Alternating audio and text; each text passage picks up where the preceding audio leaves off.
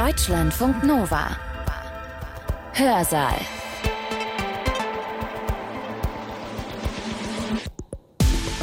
Schön, dass ihr da seid. Ich bin Sibylle Salewski. Ich habe einen Hund. Und wenn ich mit diesem Hund alleine zu Hause bin, dann spreche ich mit dem. Dann sage ich, ja, ich mache mir erst noch mal einen Kaffee und dann, dann kümmere ich mich um dich und wir gehen zusammen raus. Ich rede, aber mein Hund, der antwortet natürlich nicht. Denn Sprache, das ist etwas, das uns Menschen auszeichnet und eben nicht Tiere. Zumindest dachte man das lange Zeit. Sprache, Geist und Kultur. Alle großen Begriffe, die ehemals die Funktion hatten, die Welt des Menschen als die einer distinkten und einmaligen Lebensform auszuzeichnen, wurden in den letzten Jahrzehnten unbrauchbar im Hinblick auf diese Funktion. Die Grenzen in der Praxis bleiben aber trotzdem bestehen allerdings ohne theoretische Stütze. Wir behandeln Tiere, die allermeisten Tiere, wenn sie nicht gerade unsere lieben Haustiere sind, doch ganz anders als Menschen. Wir halten sie massenweise zu Zwecken unserer Ernährung, sodass sie gerade eben überleben können, machen medizinische Experimente an ihnen im Rahmen biomedizinischer Forschung oder töten sie aus Spaß oder Langeweile, weil wir es eben können. Die allermeisten von uns, die behandeln Tiere grundsätzlich anders als Menschen. Das gilt natürlich auch für mich. So gern ich meinen Hund mag, er ist etwas völlig anderes als eine gute Freundin von mir. Die Frage ist allerdings, gerade für Philosophen, wie lässt sich das rechtfertigen? Früher war das einfacher. Da glaubte man, dass wir Menschen so etwas wie die Krone der Schöpfung sind, Gott viel ähnlicher als anderen Tieren. Aber dieser Glaube, der ist im Laufe des 19. und des 20. Jahrhunderts erschüttert worden. Mit der Evolutionstheorie und auch mit der Verhaltensforschung, die beide gezeigt haben, wie ähnlich wir anderen Tieren doch sind. Und das, sagt der Philosoph Georg Töpfer, das stellt uns heute vor ein Problem. Nämlich, wie können wir die Praxis, die wir haben, dass wir Menschen und Tiere ziemlich anders behandeln, überhaupt rechtfertigen, ethisch und auch juristisch, wenn wir keine guten Argumente mehr dafür haben. Um diese Frage geht es in seinem Vortrag. Er hat diesen Vortrag gehalten auf dem Historikertag 2021 in München. Und auf diesem Historikertag, da gab es eine Sektion Tiere. In dieser Sektion ging es um die Frage, wie sich unser Verhältnis zu Tieren im Laufe der Zeit, im Laufe der Geschichte geändert hat. Und wir, wir senden heute zwei Vorträge aus dieser Sektion. Zum einen den Vortrag von Georg Töpfer und zum anderen den Vortrag von Rüdiger Graf, der danach kommt. In dem geht es dann um die Frage, wie tierische Verhaltensforschung wirtschaftswissenschaftliche Theorien beeinflusst hat. Beide diese Vorträge sind gehalten worden am 5. Oktober 2021 beim Historikertag in München und der Vortrag von Georg Töpfer, der hat den Titel Wie die Menschen. Wann und warum Tiere im 20. Jahrhundert zu Sprache, Geist und Kultur fanden. Die Fragerichtung meines Beitrags geht vom Menschen aus und zielt darauf, wie Tiere in den traditionell dem Menschen vorbehaltenen Begriffen beschrieben werden. Mir geht es darum, begriffliche Übertragungen zu beobachten. Einerseits die Tendenz zur Animalisierung des Menschen, andererseits eine Anthropologisierung des Tieres, die im Folgenden im Mittelpunkt steht. Die Rede ist nun allerorten vom Menschen und anderen Tieren, auch bei Philosophen und Philosophinnen, die in der klassischen Tradition verwurzelt sind, wie etwa Ernst Tugendhat oder Christine Korsgaard. Der Mensch ist ein Tier, im 20. Jahrhundert zu einem Tier geworden. Das gilt zumindest auf begrifflicher, philosophischer Ebene. Noch so gut wie gar nicht gilt es dagegen in pragmatischer und juridischer Hinsicht. Wir behandeln Tiere, die allermeisten Tiere, wenn sie nicht gerade unsere lieben Haustiere sind, doch ganz anders als Menschen. Wir halten sie massenweise zu Zwecken unserer Ernährung, so dass sie gerade eben überleben können, machen medizinische Experimente an ihnen im Rahmen biomedizinischer Forschung oder töten sie aus Spaß oder Langeweile, weil wir es eben können. Die begriffliche Annäherung der Sphären von Mensch und Tier hat also keine, vielleicht nur noch keine, Entsprechung in der Praxis gefunden. Das ist eine Diskrepanz, die es zu verstehen und zu erklären gilt. Ich will das hier sehr knapp auf der Grundlage der großen traditionellen Distinktionsbegriffe tun, die im 20. Jahrhundert eben diese Rolle der Markierung einer Grenze, der Auszeichnung des einen gegenüber dem anderen verloren haben. Sprache, Geist und Kultur. Nach diesen Begriffen gliedert sich mein Vortrag. Ich werde zunächst in einem historischen Teil auf die Begriffsgeschichte dieser drei Ausdrücke eingehen. dann in einem zweiten Teil nach der Anwendung der Begriffe in der Praxis ethischen und rechtlichen Argumentierensfragen und schließlich in einem dritten Teil auf die Relevanz von Begriffen für das spezifisch Humane eingehen. Zunächst also zur Geschichte, dabei zuerst zur Sprache. Eine Demarkationsfunktion hat der Begriff allenfalls im 17. Jahrhundert bei Descartes, Hobbes oder Grew, bei denen die Sprache des Menschen als Ausdruck seiner Vernunft und Überlegungsfähigkeit gewertet und in deutlichem Kontrast zu den bloßen Signalen der Tiere gestellt wird. Schon seit dem späten 17. Jahrhundert, etwa bei Locke, Leibniz, Hume oder Herder, herrschte aber ein weiter Sprachbegriff vor, der eine natürliche Sprache allen Tieren zugesteht. Das ist im Wesentlichen auch im 20. Jahrhundert der Fall. Seit den frühen 1920er Jahren nennt Karl von Frisch die spezifische Kommunikationsweise der Honigbienen die Sprache der Bienen. Allerdings setzt von Frisch das Wort Sprache meist in Anführungszeichen, worüber in den 1950er Jahren der sogenannte Gänsehäkchenstreit entbrennt. Für die Verwendung des Sprachbegriffs plädiert der Verhaltensforscher Otto Köhler mit dem Argument, die Definition des Begriffs Sprache als isoliertes Phänomen, das nur dem Menschen zukomme, sei nicht sinnvoll, weil damit jede entwicklungsgeschichtliche Perspektive unmöglich gemacht werde. Es sei, Zitat, ein Missbrauch der Sprache, den Endzustand einer Entwicklung so starr zu definieren, dass sich daraus deduzieren lässt, es habe keine Entwicklung stattgefunden. Aus entwicklungsgeschichtlicher Perspektive wird also für die Offenheit der Begriffe plädiert. Der Begriff erfährt eine Differenzierung, so dass eine bestimmte Art der Sprache den Tieren zugestanden wird, eine andere aber dem Menschen vorbehalten bleibt. Unterschieden wird beispielsweise zwischen der egozentrischen Ich-Sprache der Tiere gegenüber der objektbezogenen Sachsprache des Menschen. Differenziert wird daneben zwischen einem kommunikativen dialogischen Einsatz der Sprache auch bei Tieren und einem zumindest auch monologischen Sprachgebrauch des Menschen mit der Funktion von Sprache als einer nicht primär kommunikativ konzipierten Denkhilfe, als Trägerin des Geisteslebens und Medium des Denkens wie es der Sprachtheoretiker Friedrich Kainz 1941 nennt. Weil Sprache, wie wir sie kennen, Aussagen über Vergangenes, Abwesendes oder Hypothetisches ermögliche, solcher Sprachgebrauch bei Tieren aber nicht vorkomme, verfügen Tiere nach Kainz nur in uneigentlicher Bedeutung über Sprache. Auch Derek Bickerton macht 50 Jahre später das Spezifische des Menschen weiterhin an seiner Sprache fest. Sie ermögliche ihm und nur ihm ein situationsentkoppeltes Offline-Denken, das heißt eine Technik, Probleme mental zu bearbeiten, die in einer gegenwärtigen Situation nicht von biologischer Relevanz sind. Sprache ist in dieser Funktion Medium der Reflexion und Begründung, der vernunftbasierten Handlungssteuerung und darüber hinaus das wesentliche Medium für die kumulative Kulturentwicklung des Menschen. Ein Zwischenspeicher und Außenspeicher der Kommunikation, zentraler Träger des kulturellen Gedächtnisses, wie es bei Jan Assmann heißt. Trotzdem ist die Zuschreibung von Sprache zu den Tieren heute, besonders in populären Medien, gängige Praxis. Sie ist kaum noch Ausdruck einer begrifflichen Provokation, wie noch vor wenigen Jahrzehnten, sondern erscheint heute vielmehr als Demonstration einer kreatürlichen Verbundenheit und Absage jeder Anthropozentrik und eines Artenchauvinismus. Ähnlich ist die Situation bei dem Begriff des Geistes. Deutlicher als Sprache dient Geist im 19. und 20. Jahrhundert vielfach als explizites Distinktionsmerkmal von Mensch und Tier. Empfindung und Bewusstsein verbinde den Menschen mit den Tieren, der Geist aber trenne sie.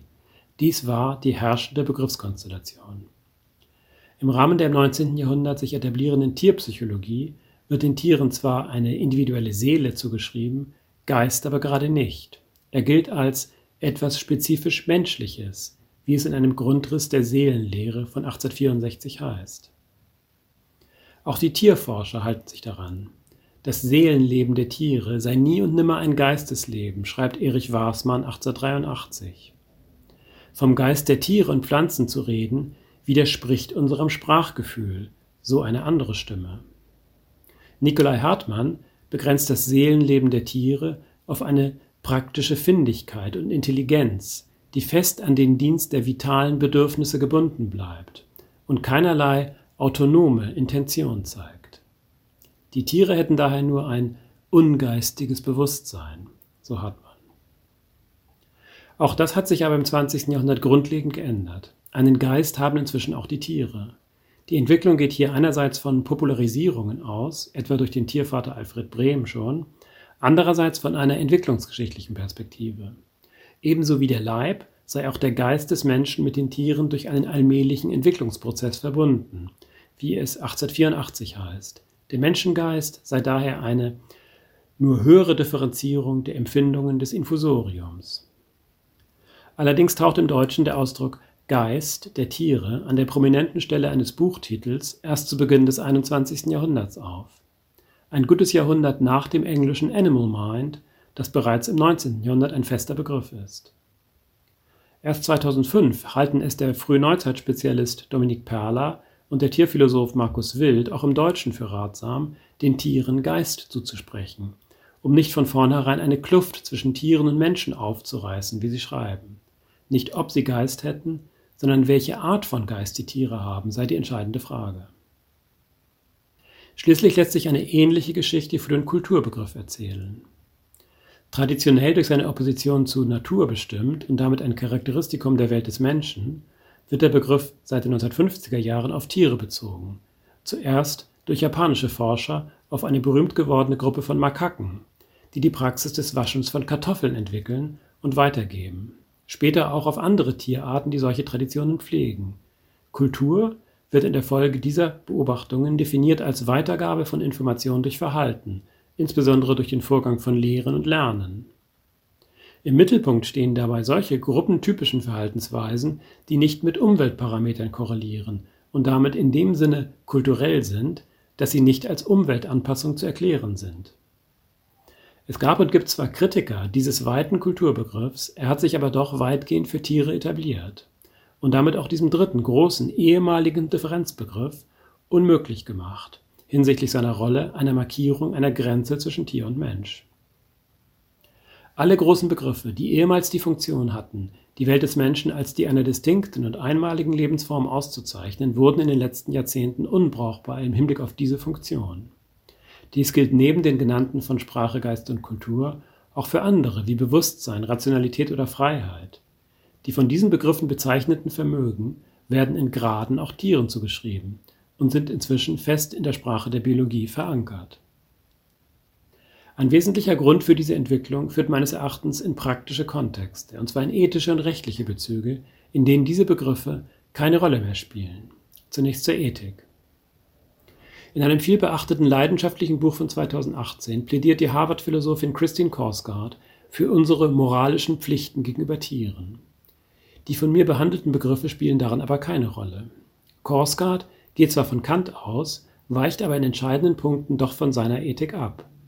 Sie argumentiert streng individualistisch, geht von den Interessen und Wertungen einzelner Lebewesen aus. Begriffe wie Sprache, Geist und Kultur, die auf etwas Kollektives gehen, die eine kollektiv getragene, nicht von einem einzelnen Individuum allein zu konstituierende Sphäre betreffen, spielen dabei keine Rolle. Was wichtig ist, ist wichtig für einen Einzelnen, some creature, some person or animal.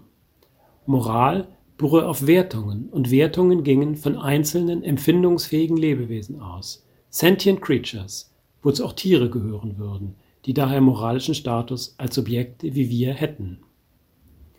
Allein die Empfindungsfähigkeit, nicht Bedingungen der Reziprozität in einer moralischen Gemeinschaft oder die Fähigkeit zur Selbstverpflichtung spielt hier eine Rolle.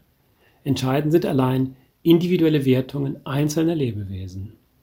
In der resultierenden Ethik der Rücksicht auf alle empfindungsfähigen Wesen können die Kollektivbegriffe der Sprache, des Geistes und der Kultur keine Funktion mehr haben. Sie sind damit aus ihren ehemaligen Begründungsfunktionen entlassen und können von den Naturwissenschaften mit neuem Gehalt gefüllt werden. Etwas Ähnliches ist auch hinsichtlich juridischer Argumentationen zu beobachten. Der Primatologe Volker Sommer vom University College London argumentiert wie Korsgaard für den Sentientismus, also eine Orientierung an der Empfindungsfähigkeit als tragfähigem Fundament für eine moderne Tierrechtsphilosophie. Ganz gemäß Jeremy Benthams 200 Jahre altem Diktum, die Frage ist nicht, kann das Tier denken, sondern kann das Tier leiden? Auf der Basis des Sentientismus ist es naheliegend, Tiere als Rechtssubjekte anzusehen und für ihre Rechte zu streiten, etwa für Grundrechte für Menschenaffen, wie dies seit langem vom Great Ape Project betrieben wird und 2014 über eine Petition an den Bundestag erfolgte, die von Volker Sommer und mehreren Tierrechtsverbänden unterstützt wurde. Diese Petition wurde mit der Begründung abgelehnt, die Grundrechte (Artikel 1 bis 19 des Grundgesetzes) seien natürlichen Personen vorbehalten und erstrecken sich nicht auf alle Lebewesen. Vor allem würden sie sich nicht auf Tiere erstrecken, und Menschenaffen seien eben Tiere, so der Petitionsausschuss. Die Petitionsurheber argumentierten daraufhin, dass wir Menschen doch ebenfalls Tiere seien. Aber dieser Einwand fand im Petitionsausschuss kein Gehör mehr.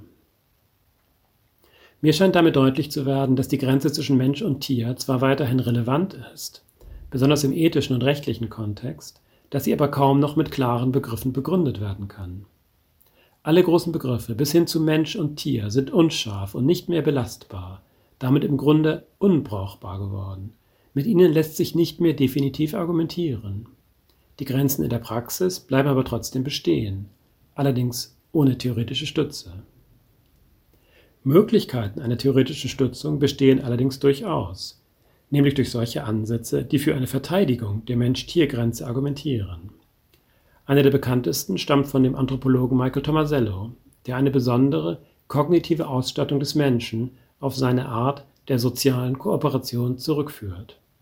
Die unserer Spezies eigene Fähigkeit zur kollaborativen Aktivität durch gemeinsame Aufmerksamkeit und geteilte Intentionalität, wie es Tomasello nennt, Joint Attention und Shared Intentionality. Im Zuge dieser gemeinsamen Perspektive entstehen Normen und gemeinsame Standards, die sozial kontrolliert und stabilisiert werden.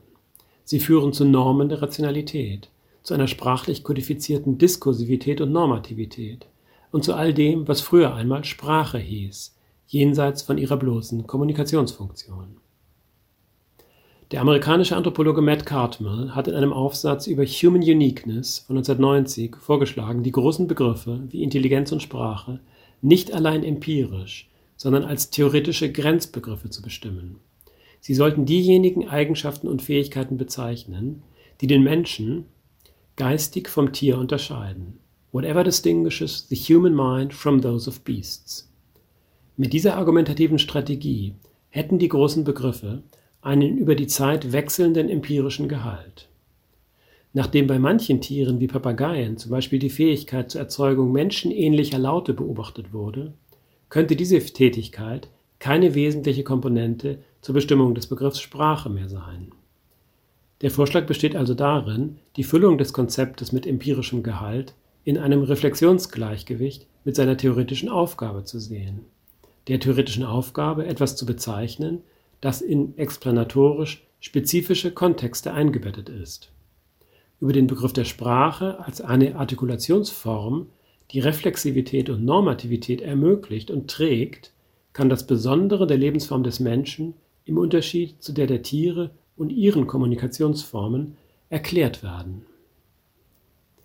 Auch wenn die allgemeine, medial groß inszenierte Verbrüderung und Verschwesterung mit den Tieren wenig Hoffnung macht, dass die großen Begriffe der Vergangenheit einmal wieder ihren argumentativen Wert erlangen könnten, erscheinen sie mir doch als eine wichtige begriffliche Ressource, die nicht leichtfertig aufgegeben werden sollte. Wir benötigen eine Begrifflichkeit, die unsere ethisch und rechtlich etablierte Praxis der Unterscheidung theoretisch stützen kann, zumindest so lange, wie diese Unterscheidung aufrechterhalten wollen. Das war der Philosoph Georg Töpfer über die Frage, wie wir theoretisch zwischen Menschen und Tieren unterscheiden können und warum wir das seiner Meinung nach weiterhin tun sollten. Er hat diesen Vortrag gehalten auf dem Historikertag 2021 in München, und zwar in der Sektion Tiere. Gleich im Anschluss daran hat der Historiker Rüdiger Graf gesprochen. Und diesen Vortrag, den hört ihr jetzt. Darin geht es um die Frage, was für einen Einfluss hat die tierische Verhaltensforschung historisch auf ökonomische Theorien gehabt. Also zum Beispiel geht es da darum, wie wir Entscheidungen treffen. Treffen wir eher Entscheidungen aus der Vernunft heraus oder intuitiv?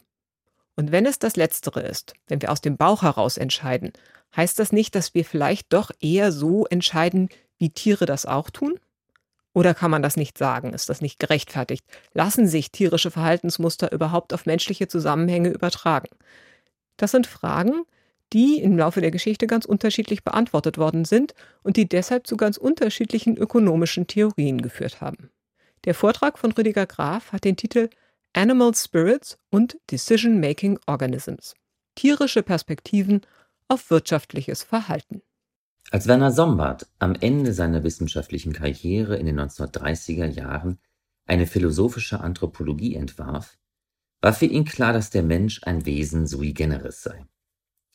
Der Vergleich mit Tieren produziere kein instruktives Wissen über menschliches Verhalten, meinte Sombart, weil der Mensch, Zitat, einem besonderen Reiche, dem Menschenreiche angehört, das sich scharf scheidet von den Reichen der anorganischen, pflanzlichen und tierischen Welt. Die entscheidende Differenz zwischen Mensch und Tier beschrieb Sombart ganz im Sinne von Max Weber. Der Mensch handelt sinnhaft, das Tier verhält sich aber nur, indem es seinen Instinkten folgt. So erklärte er mit Bezug auf die zeitgenössische Populärkultur, Zitat, Warum kann das intelligenteste Tier, sagen wir der Polizeihund Rintintin oder der Schimpanse Sultan, nicht handeln? Zunächst, weil es überhaupt nicht handeln, das heißt einen Entschluss fassen und zur Ausführung bringen kann. Sombart war zuversichtlich, dass der Animalismus, also die Betrachtung des Menschen als ein Tier unter anderen, bald überwunden würde.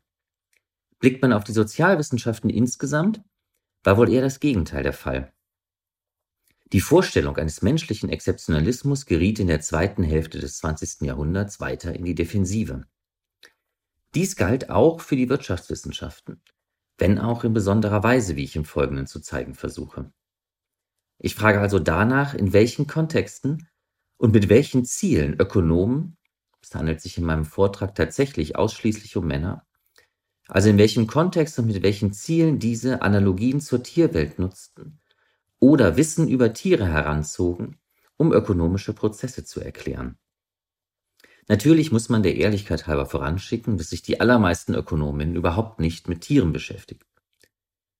Wenn man danach sucht, tauchen Tiervergleiche aber doch an überraschend vielen Stellen auf, und zwar vor allem im Kontext der Grundlagenreflexion und der sich entwickelnden Verhaltensökonomie. In meinem Vortrag versuche ich zu zeigen, dass diese Vergleiche sowohl für die Entwicklung der Wirtschaftswissenschaften als auch für allgemeinere Veränderungen des Verständnisses von Subjektivität und Rationalität in der Zeitgeschichte signifikant sind. Dazu gehe ich zuerst auf die Vorstellung des Homo economicus ein und beschäftige mich dann mit den neueren Strömungen der Behavioral und Evolutionary Economics. Homo economicus und ökonomischer Imperialismus. Einem weit verbreiteten Irrglauben zufolge halten Ökonominnen Menschen für rationale Nutzenmaximierer. Tatsächlich versuchten Ökonomen in der ersten Hälfte des 20. Jahrhunderts ihr Fach zu einer Wissenschaft zu machen und am Erkenntnisideal der Naturwissenschaften auszurichten. Daher galt es, normative und psychologische Annahmen zu eliminieren und eine empirische Basis zu finden.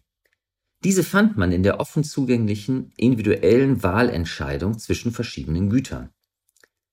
In seinem Essay on the Nature and Significance of Economic Science betonte Lionel Robbins in den 30er Jahren, dass man diese Wahlentscheidung nur dann wissenschaftlich untersuchen und vorhersagen könne, wenn man annehme, dass the human animal rationalen Prinzipien folge. In diesem Sinne war der Homo economicus keine Beschreibung tatsächlicher menschlicher Entscheidungsprozesse, sondern ein Modell, anhand dessen Verhalten erklärt und vorhergesagt werden sollte. Diese Vorstellung eines rationalen Nutzenmaximierers hatte denkbar wenig mit animalischem Verhalten zu tun. Entsprechend spielten Tierbezüge in den Kalkulationen neoklassischer Ökonomen keine Rolle. Im einflussreichsten ökonomischen Lehrbuch des 20. Jahrhunderts erklärte Paul Samuelson 1951, in Bienenvölkern würden Entscheidungen instinktiv getroffen. Auch in, in seinen Worten, primitiven Zivilisationen werde jegliches Verhalten von Traditionen und Bräuchen gesteuert. Auf höheren Zivilisationsstufen werde es aber flexibler und damit zum Gegenstand der Wirtschaftswissenschaften. Daher hatte Frank Knight schon in den 1920er Jahren erklärt, der Vergleich mit Tieren könne menschliches Handeln kaum erklären. Zitat Man has risen above, or he has at least gotten clear away from the plane where life is the end of activity. Anders als das Tier wolle der Mensch nicht nur überleben, sondern gut leben. Er sei weniger ein Desiring als vielmehr ein Aspiring Wesen. Also weniger durch seine unmittelbaren Bedürfnisse als vielmehr durch kulturell geprägte Ziele bestimmt. Das Kernproblem der Ökonomie war für Knight genauso wie für Robbins und andere neoklassische Ökonomen zugleich das Kernproblem menschliche Existenz überhaupt. Die Entscheidung zwischen widerstreitenden Zielen unter den Bedingungen knapper Ressourcen. Mit diesem breiten Verständnis der Ökonomie als Wissenschaft vom menschlichen Entscheidungsverhalten unter den Bedingungen von Knappheit überhaupt wurde Knight zum Begründer der Chicago School. Deren Vertreter erklärten den ökonomischen Ansatz kurzerhand zum einzig wissenschaftlichen Ansatz der Erklärung menschlichen Verhaltens.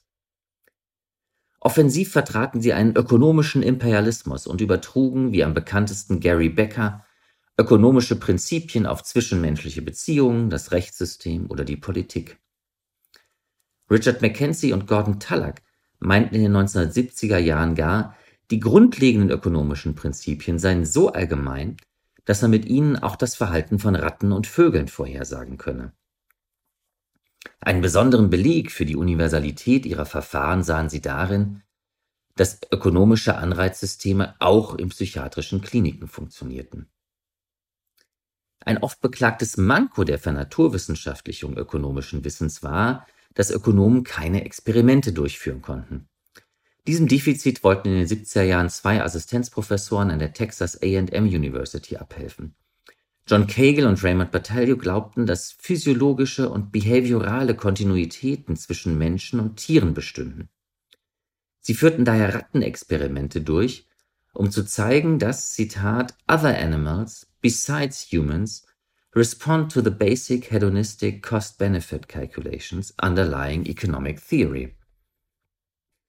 Kegel und Battaglio blieben mit diesen Forschungen allerdings allein und wurden heftig kritisiert, wie etwa von Herbert Simon oder von Nicolas Georgescu-Rögen. Letzterer trat nach der Publikation eines Aufsatzes von Kegel und Battaglio in der American Economic Review sogar aus dem Berufsverband der amerikanischen Ökonominnen aus. Sowohl Simon als auch Georgescu-Rögen vertraten allerdings mit der Verhaltensökonomie beziehungsweise der evolutionären Ökonomie zwei Subdisziplinen, die in den 1970er Jahren an Popularität gewannen und viel bereitwilliger aus dem Wissen über Tiere Schlussfolgerungen über ökonomische Prozesse ableiteten. Behavioral und Evolutionary Economics. Der Organisationssoziologe und Psychologe und Computerwissenschaftler Herbert Simon der 1978 auch mit dem Nobelgedächtnispreis für Wirtschaftswissenschaften ausgezeichnet wurde, hatte sich schon in den 1950er Jahren gegen Modellrechnungen mit einem idealisierten Homo economicus gewandt. Stattdessen meinte er, müsse man sich den menschlichen Entscheider, Zitat, weniger Gott als vielmehr rattenähnlich vorstellen. Indem er menschliches Verhalten in konkreten Entscheidungssituationen beobachtete, stellte Simon fest, dass Menschen grundsätzlich nicht versuchten, Nutzen zu maximieren. Vielmehr legten sie das an den Tag, was er Satisficing Behavior nannte. Sie suchten mit ihrer nur begrenzten Rationalität in der ihnen zur Verfügung stehenden Zeit Lösungen, die ein bestimmtes Maß an Zufriedenheit versprachen. Simon entwarf damit eine Theorie, die nicht nur das Verhalten von Menschen, sondern auch das von Tieren und Maschinen erfassen sollte. Es ging ihm um ein rationales Verhalten, das, Zitat, that is compatible with the access to information and the computational capacities that are actually possessed by organisms, including man, in the kinds of environments in which they exist. In der Bundesrepublik gründete zeitgleich Günter Schmölders, Direktor des Finanzwissenschaftlichen Instituts der Universität Köln, später Rektor der Universität, Mitbegründer des Bundes der Steuerzahler und langjähriges Mitglied im wissenschaftlichen Beirat des Finanzministeriums, eine Forschungsstelle für sozialökonomische Verhaltensforschung. Auch Schmölders plädierte dafür, die Grundprinzipien wirtschaftlichen Verhaltens zu untersuchen und das Fach interdisziplinär für die Erkenntnisse der Psychologie, aber auch der Tierethologie zu öffnen. In den 1970er Jahren veranstaltete er ein Symposium an der Mainzer Akademie der Wissenschaften und der Literatur über das Sozialverhalten bei Mensch und Tier. Durch den systematischen Vergleich von Bedürfnissen, Arbeitsteilung und Hierarchiebildung wollte er angeborene und erlernte Aspekte menschlichen Verhaltens unterscheiden. Eine derartige Analogie und Differenzbestimmung zwischen Mensch und Tier ist keine Spezifik von Schmölders oder Simon. Vielmehr steht sie im Zentrum der Verhaltensökonomie, die mit den Arbeiten von Daniel Kahnemann und Amos Tversky seit den 1970er Jahren davon ausgeht, dass das Treffen von Entscheidungen die grundlegendste Aktivität ist, die alle Kreaturen kennzeichnet. Dabei setzen Verhaltensökonomen Menschen und Tiere nicht gleich, sondern wollen vielmehr spezifisch menschliches Entscheidungsverhalten in konkreten Umwelten erklären und prognostizierbar machen. Grundsätzlich versuchen sie dabei die Faktoren zu bestimmen, die menschliche Entscheidungen beeinflussen, aber nicht mit der Vorstellung ökonomischer Rationalität übereinstimmen. Dazu spalten sie den menschlichen Entscheider analytisch in zwei Teile, die miteinander interagieren. Bei Richard Thaler ist das ein langfristiger Planer und ein kurzfristig denkender Macher. Daniel Kahnemann unterscheidet zwischen dem System 1, das unbewusst, schnell und automatisch entscheidet, und dem System 2, das langsam, bewusste Entscheidungen fällt. Genauso unterscheidet Vernon Smith eine bewusste kartesianische von einer unbewussten ökologischen Rationalität. Meist, so sind sich die Autoren einig, erfolgen unsere Entscheidungen unbewusst und automatisch. Bewusste Aufmerksamkeit könne das Gehirn nur in Ausnahmefällen einsetzen. Um das Verhältnis zwischen unbewussten und bewussten Faktoren der Entscheidungsfindung zu bestimmen, wählte Reinhard Seelten schon 1990 das folgende Bild, das auch die Haltung der anderen Nobelgedächtnispreisträger auf den Punkt bringen würde. Zitat The conscious mind is like an advisor to a king. The king is a hidden mechanism inaccessible to introspection which makes the final decision. The king may or may not listen to the advice given to him. Decisions are not made by the conscious mind, they emerge from the inaccessible parts of the brain. Diese unbewussten Teile des Gehirns verbinden uns aber mit unseren animalischen Vorfahren. Ihr Primat wird daher evolutionsbiologisch begründet. In diesem Sinne argumentierte auch Friedrich Hayek, der nicht nur ein wesentlicher Ideengeber des Neoliberalismus, sondern auch der Verhaltensökonomie war. Die Menschwerdung, so Hayek, dürfe man sich nicht als plötzlichen, sondern müsste sie sich als graduellen Prozess vorstellen. Schrittweise seien Instinkte durch erlernte Regeln ersetzt oder eingehegt worden, meinte er unter Bezug auf Lorenz und Tinbergen.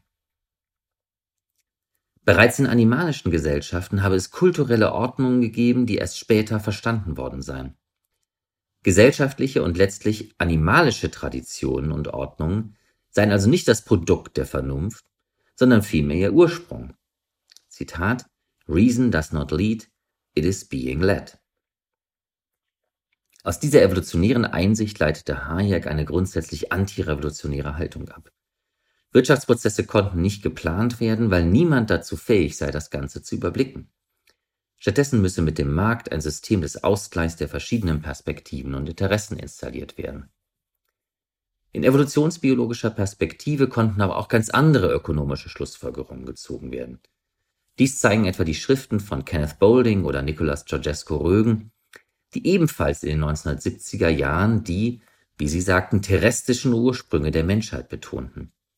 Sie begriffen den Menschen als eine Spezies unter anderem im Rahmen eines Ökosystems und argumentierten, dass in solchen grenzenlose Wachstumsprozesse ausgeschlossen seien. Ich fasse zusammen. Für Werner Sombart war es Mitte der 1930er Jahre noch klar gewesen. Auch die intelligentesten Tiere, wie der Hund Rintintin oder der Schimpanse Sultan, mussten kategorial vom Menschen unterschieden werden. Sie verhielten sich nur, handelten aber nicht. Auch das Konstrukt des Homo economicus, das neoklassische Modellrechnungen beherrschte und beherrscht, hatte nichts mit animalischem Verhalten gemein. Daran änderten auch die ökonomischen Imperialisten nichts, die versuchten, es als universales Verhaltensprinzip sogar bei Tieren nachzuweisen. Verhaltensökonomen betonten demgegenüber, die Vorstellung eines rationalen Nutzenmaximierers habe auch nichts damit zu tun, wie Menschen tatsächlich Entscheidungen treffen. In ihrer Perspektive, die im ausgehenden 20. und beginnenden 21. Jahrhundert einflussreicher wurde, ähneln nun auch die intelligentesten Menschen in den meisten Fällen anderen Decision-Making Organisms. Sie treffen ihre Entscheidungen schnell, unbewusst und automatisch und können sie nur eingeschränkt rational kontrollieren. Es ist nicht immer einfach zu entscheiden, wo die Mensch-Tier-Analogie in den untersuchten Texten nur illustrativ genutzt wurde und wo sie tatsächlich instruktiv für die jeweilige Theoriebildung war. Bei Hayek drängt sich der Verdacht auf, dass die angebliche evolutionäre Notwendigkeit hierarchischer Ordnungen nur dem politischen Wunsch diente, Ungleichheit in der Gegenwart zu rechtfertigen. Andererseits hat Hayek sich intensiv mit Erkenntnis und Evolutionstheorie beschäftigt und sah sie offenbar als argumentative Ressource, um seine ökonomischen Positionen zu schützen. Dies unterschied ihn vom neoklassischen Mainstream, der die Autonomie wirtschaftswissenschaftlicher Erkenntnis sichern wollte. Tiervergleiche wurden hier im Wesentlichen kontrastierend genutzt oder ökonomische Prinzipien universalisiert. Im Unterschied dazu nahmen Verhaltensökonomen die Erkenntnisse der expandierenden Psycho-, Verhaltens- und Neurowissenschaften ernster. Sie wollten diese nutzen, um tatsächliches menschliches Entscheidungsverhalten erklären, vorhersagen und kontrollieren zu können. In ihrer Perspektive verhalten sich Menschen dann in vielen Fällen doch wieder wie die Tiere. Relevant ist diese Veränderung deshalb, weil aus ihr andere Interventionstechniken folgen. Dies zu zeigen, würde allerdings einen weiteren Vortrag erfordern. Vielen Dank. Das war der Historiker Rüdiger Graf über den Einfluss tierischer Verhaltensforschung auf wirtschaftliche Theorien. Dieser Vortrag und der erste Vortrag aus unserer Sendung heute, die wurden beide am 5. Oktober 2021 gehalten, und zwar auf dem Historikertag in München. Deutschlandfunk Nova. Hörsaal. Jeden Sonntag neu. Auf deutschlandfunknova.de und überall, wo es Podcasts gibt. Deine Podcasts.